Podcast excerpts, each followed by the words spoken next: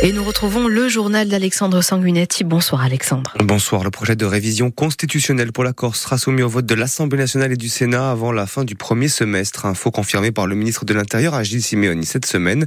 La conférence des présidents en a pris acte hier, ainsi que la volonté du gouvernement de passer à la phase de rédaction du texte à la fin de ce mois.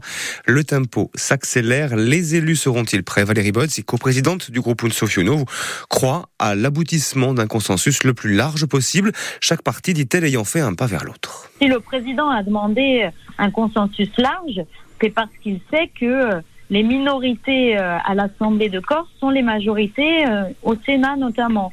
Et donc si on veut qu'après au Parlement il y ait les plus grandes chances de succès, il faut ce consensus large. Donc j'espère encore que les élus responsables que nous sommes pourront faire des avancées. Je vois que du côté nationaliste, on a compris qu'il y avait des points qui ne pouvaient pas être passé aujourd'hui et j'ai l'impression qu'ils les ont laissés de côté. Et je pense que de nous, de notre côté, on peut faire un pas sur le législatif qui ne permette pas d'aller vers une autodétermination.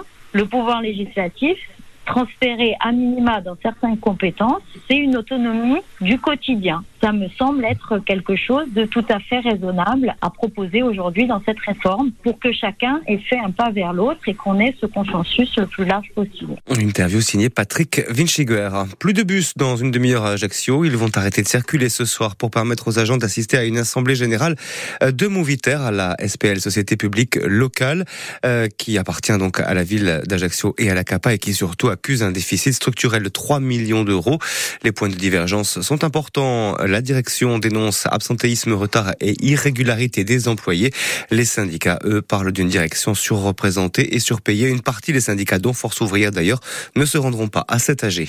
Neuf mois après la fusion des deux maternités bastiaises, l'ex-clinique Mémar et celle de l'hôpital, le bilan est positif. Au niveau du personnel, quatre sages-femmes, trois auxiliaires de, puériculture issus du privé ont rejoint la structure euh, nouvelle. Aujourd'hui, la maternité donc est pleinement opérationnelle avec même l'ambition de proposer un pôle d'excellence régionale avec euh, de l'assistance médicale à la procréation. On attend l'ouverture en octobre d'un centre dédié euh, jusqu'à de la pédiatrie.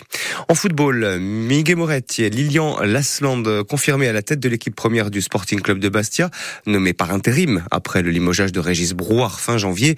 Euh, le duo a permis ces dernières semaines au Sporting de s'éloigner de la zone rouge, de compter désormais 5 points d'avance sur le premier relégable grâce à deux victoires consécutives face à l'ACA et à Quevilly. Et même avec un risque financier. Cela va coûter, il faut le savoir, 12 500 euros par match sans entraîneur diplômé. Le SCB connaît donc une belle série que le président du Sporting n'a pas voulu stopper. Claude Ferrand, interrogé par Jean-Philippe Thibaudot. On a décidé de confirmer le binôme Michel Moret et Lilian Lasland à la tête de l'équipe première. On prend les matchs les uns après les autres. Il y a des choses qui ont été euh, remises en avant dans la gestion du groupe sportif par euh, le binôme en place. Et aujourd'hui, c'est de leur donner toute la confiance nécessaire, tout l'appui nécessaire. Ils ont l'appui de la direction. On sait très bien qu'il va y avoir un coup. Le, coup va intervenir à partir du, 30e jour euh, à compter de notre première rencontre. Je ne vais pas rentrer dans le détail parce que on sait aussi qu'il y a des choses que certaines fois, euh, quand vous avez des, amendes, vous savez que des fois il, peut y avoir des petites conciliations qui peuvent se faire. Donc l'un dans l'autre, euh, c'est quelque chose que nous sommes prêts à assumer. Tout le monde tire dans le même sens et c'est ça qui est important. Je peux vous garantir qu'on a une liste de coachs qui s'est présentée qui est longue comme le bras. On est convaincu aujourd'hui que c'est avec ce binôme-là qu'on doit continuer. Ça ne veut pas dire que ça sera la vérité dans deux mois, j'en sais rien. Mais aujourd'hui, c'est comme ça. Et c'est le chemin qu'on a décidé de suivre. Claude Ferrand qui évoque également les travaux du centre de formation, plus d'un million et demi d'euros investis, un agrément définitif de la FFF espéré pour le mois de juin. Le président Bastier a aussi indiqué qu'il avait refusé ces derniers jours une offre de 3 millions et demi d'euros pour son attaquant fasciné compte. Cela prouve, a priori, la bonne santé financière du club Bastier. Journée d'action nationale ce jeudi à la Poste à l'appel de la CGT une journée relative aux questions de pouvoir d'achat. Euh, il demande notamment une euh, augmentation de 10% des salaires et la mise en place d'un 13e mois.